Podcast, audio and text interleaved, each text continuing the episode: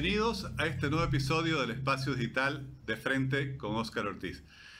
En las últimas semanas ha habido una noticia que ha tenido un gran impacto a nivel mundial y es el lanzamiento de ChatGPT, una nueva frontera en el desarrollo de la inteligencia artificial. Conversaremos en este episodio con Abraham Martínez, quien es COO, director de operaciones para la región Andino Sur de Microsoft. Microsoft es una de las socias más importantes de ChatGPT. Abraham, le agradezco muchísimo por aceptar nuestra invitación. No, a ustedes al contrario, espero que todos se encuentren muy bien y también muchas gracias por la invitación. Sí, le agradezco. Usted nos, nos habla desde las oficinas que tiene Microsoft en Costa Rica.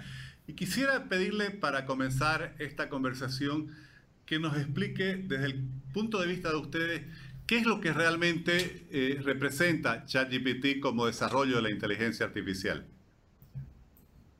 Claro que sí. Eh, bueno, mira, el génesis de, de ChatGPT viene desde los eh, modelos de, transformación y lenguaje de, de GPT. Realmente nosotros venimos trabajando con OpenAI desde hace ya más de seis años. Sam Alman, su fundador, por allá en el 2016 comenzó a trabajar con nuestro eh, CEO mundial, Satya Nadella, en tener una visión de lo que eran los grandes modelos de lenguaje. Y dentro de esos grandes modelos de lenguaje nace GPT. GPT como un algoritmo que se alimenta de diferentes fuentes de, información. Entonces, por detrás de GPT, pues hay eh, grandes bases de información. Un ejemplo estos modelos de lenguaje se alimentan de Wikipedia. Entonces tienen la capacidad de consumir, ¿cierto? Una cantidad de tokens de almacenamiento y procesamiento que en otras palabras es absorber todo Wikipedia en segundos. Eh, razón por la cual estos modelos de lenguaje pues tienen la capacidad de tener grandes volúmenes de información y de generar relacionamiento y coherencia entre diferentes fuentes de información. Eso fue GPT versión 1, si lo quieren ver así. Luego tuvimos GPT versión 2 eh, y luego después de GPT versión 2 ya tuvimos ChatGPT y ChatGPT es ya la representación vía un bot de chat que te permite profundizar en diferentes tópicos y en diferentes temas. Con una limitante y es que ese ChatGPT pues alcanza información hasta el 2022. De ahí para allá, él comienza a alimentarse de todo lo que le preguntan y de otras fuentes de información que hay en el mundo con bases de datos eh, gigantescas de información. Eh, ya de hecho, en el roadmap que tenemos con OpenAI, eh, pues estamos hablando de GPT-4 o GPT-4 y GPT-4 pues se dice que tendrá más o menos en, trillones de anotaciones y aprendizaje la misma capacidad de un humano. ¿no? pues ya son palabras mayores. Ahora, eh, no creo que lleguemos allá todavía, porque el algoritmo todavía tiene muchas áreas de oportunidad y de trabajo, pero sí es una tecnología que se, seguirá los modelos de grandes modelos de lenguaje con aprendizaje y automatización de ese aprendizaje. Ese es el génesis de ChatGPT como un bot de chat que me permite responder preguntas cotidianas o tareas cotidianas o programar o generar modelos eh, relacionados todos con lenguaje. Quiero, quiero simplemente anotar algo y es que OpenAI como, como organización no solo se enfoca en modelos de lenguaje, digamos, eh, y entrenamiento de lenguaje. También estamos trabajando fuertemente en modelos visuales. Seguramente ustedes han escuchado de DALI.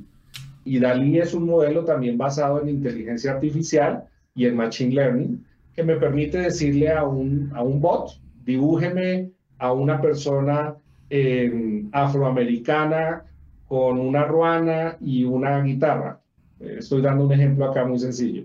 Y lo que hace Dalí es entender ese, ese contexto de, de detección de voz, convertir eso a un lenguaje, a un modelo de lenguaje y representarlo gráficamente. Ya no solo, digamos, entregarme una respuesta escrita como lo hace ChatGPT, sino que me entrega una respuesta visual de lo que eh, yo le estoy preguntando. Bueno, eso es muy llamativo porque en, el primer caso, en el del lenguaje, uno le puede pedir a ChatGPT que, por ejemplo, escriba un artículo sobre una materia como si lo hubiera escrito un profesor universitario, pero también le puede pedir como si lo hubiera escrito un niño. Realmente asombra la capacidad de, adaptación, por así decir, no sé, a, nuestra forma de pensar y de transmitir.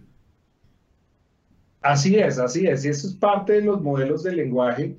En la medida que eh, pues los modelos de lenguaje vayan avanzando, pues hoy en día ChatGPT utiliza GPT-3, que es la versión 3, que tiene más o menos 75 eh, billones de, de, de, tokens de aprendizaje. Es, como se llaman en esos modelos de, lenguaje, se les llaman tokens. Eh, para que se den una idea, Wikipedia tiene 3 billones de tokens. 3 billones. Ese es, digamos, como el cálculo de aprendizaje de GPT.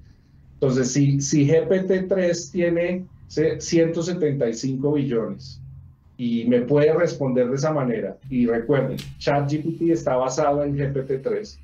Imagínense lo que va a ocurrir con GPT-4, que ya soporta 100 trillones de tokens, ya no billones, sino trillones.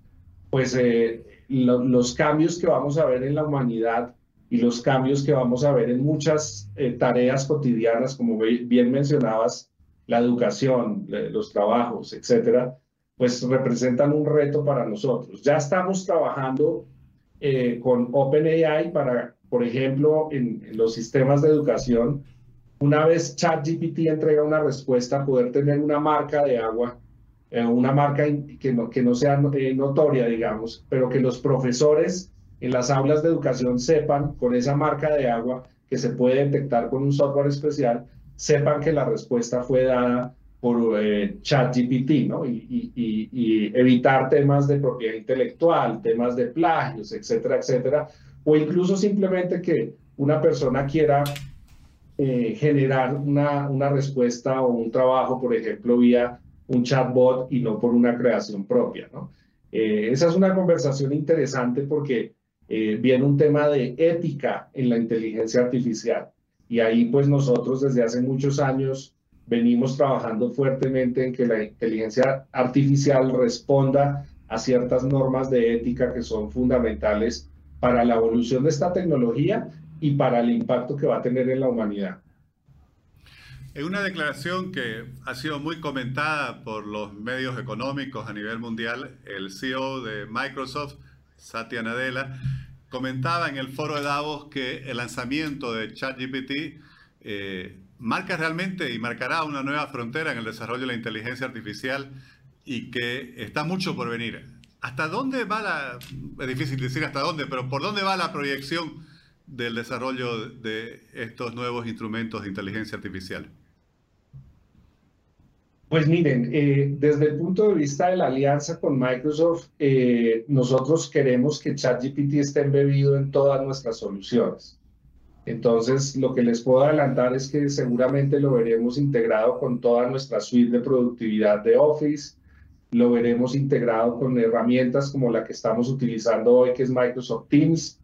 Eh, de hecho, eh, esta semana anunciamos que ChatGPT comienza a integrarse ya con Microsoft Teams para temas de traducción simultánea.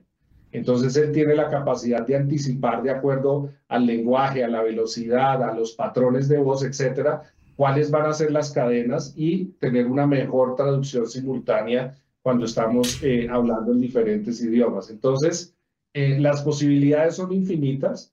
Em, como, como les comentaba, en la hoja de ruta que tenemos con OpenAI, pues viene GPT-4.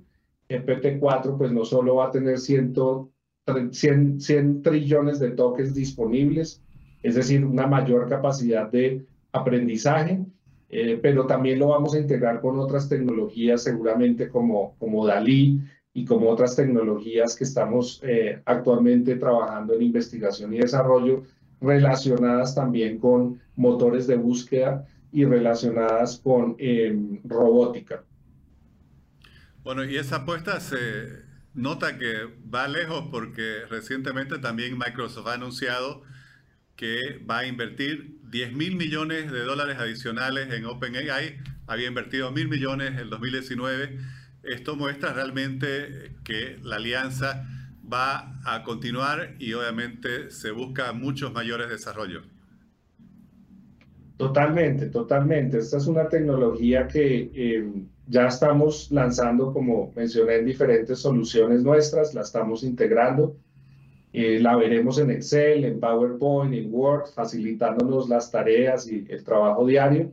Em, y al final, pues lo que buscamos es, uno, facilitarle muchas tareas y usos de caso a las personas, o casos de uso, perdón, y facilitarle también, eh, de alguna manera, la producción eh, a muchas organizaciones. Tenemos ya casos de personas que están utilizando ChatGPT para crear sitios web, donde ChatGPT les entrega el código eh, automáticamente. Si yo quiero hacer un sitio web en Python o en Java o en el lenguaje que quiera, básicamente ChatGPT me lo puede ayudar a hacer en cinco minutos. Es impresionante. Y casos de uso un poco más eh, de impacto en la humanidad, ¿no? Entonces ya tenemos bots que hacen eh, soporte de ayuda mental, que hacen ideación en procesos de negocio, que hacen, que te ayudan, por ejemplo, en cosas tan sencillas como recetas de cocina, pero explicadas de una manera como un chef las explicaría, em, resumen, escritura de artículos, em, scripts de videos, bueno, los casos de uso son infinitos, eh, pero como les decía, Estamos ahora en GPT-3, que es la versión con que lanzamos ChatGPT. Ah, hubo recientemente una actualización a 3.5, pero yo creo que cuando lleguemos a, a, GPT-4, ¿cierto? Eh, vamos a estar muy, muy eh, cercanos a ese nirvana de la inteligencia artificial que se llama la singularidad. Y la singularidad es que la inteligencia artificial se vuelve consciente de sí misma y comienza a aprender sus propios tópicos y no unos tópicos, digamos, predeterminados que yo le pongo. Pero eso es un poco más de futurología, si quieren verlo así, pero estamos, yo creo que ahorita viendo una curva impresionante, ¿no? Solo para darles una idea, nosotros eh, en un mes tuvimos un millón de usuarios de ChatGPT, lo que le tomó a Netflix o a Spotify eh, años lograr, ¿no? Entonces, eh, lo que va a pasar con esta tecnología es sencillamente espectacular en el impacto en la humanidad. Y hablando de, evolución, de desarrollo, quisiera que nos cuente un poco todos los cambios que está experimentando Microsoft, que claramente se ve que se va reinventando a sí misma eh, cada vez más rápido. Por ejemplo, todas las conocíamos asociadas a Windows, después a Office, después vino la nube vino Microsoft Teams, que obviamente es mucho más que solo las videoconferencias, y ahora se nota una apuesta muy grande a la inteligencia artificial. ¿Qué nos podría comentar como modelo justamente de innovación corporativa lo que está haciendo Microsoft? Sí, nuestra, nuestra visión es y misión es empoderar a las personas y a las organizaciones a lograr más a través de la tecnología nosotros tenemos dos grandes áreas de trabajo, nube inteligente y perímetro inteligente.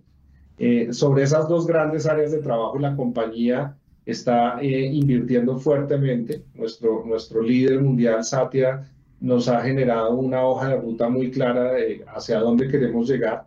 Y, por ejemplo, en nube inteligente están estas soluciones, ¿no? OpenAI, ChatGPT, DALI, por mencionar algunas, pero hay muchísimas más.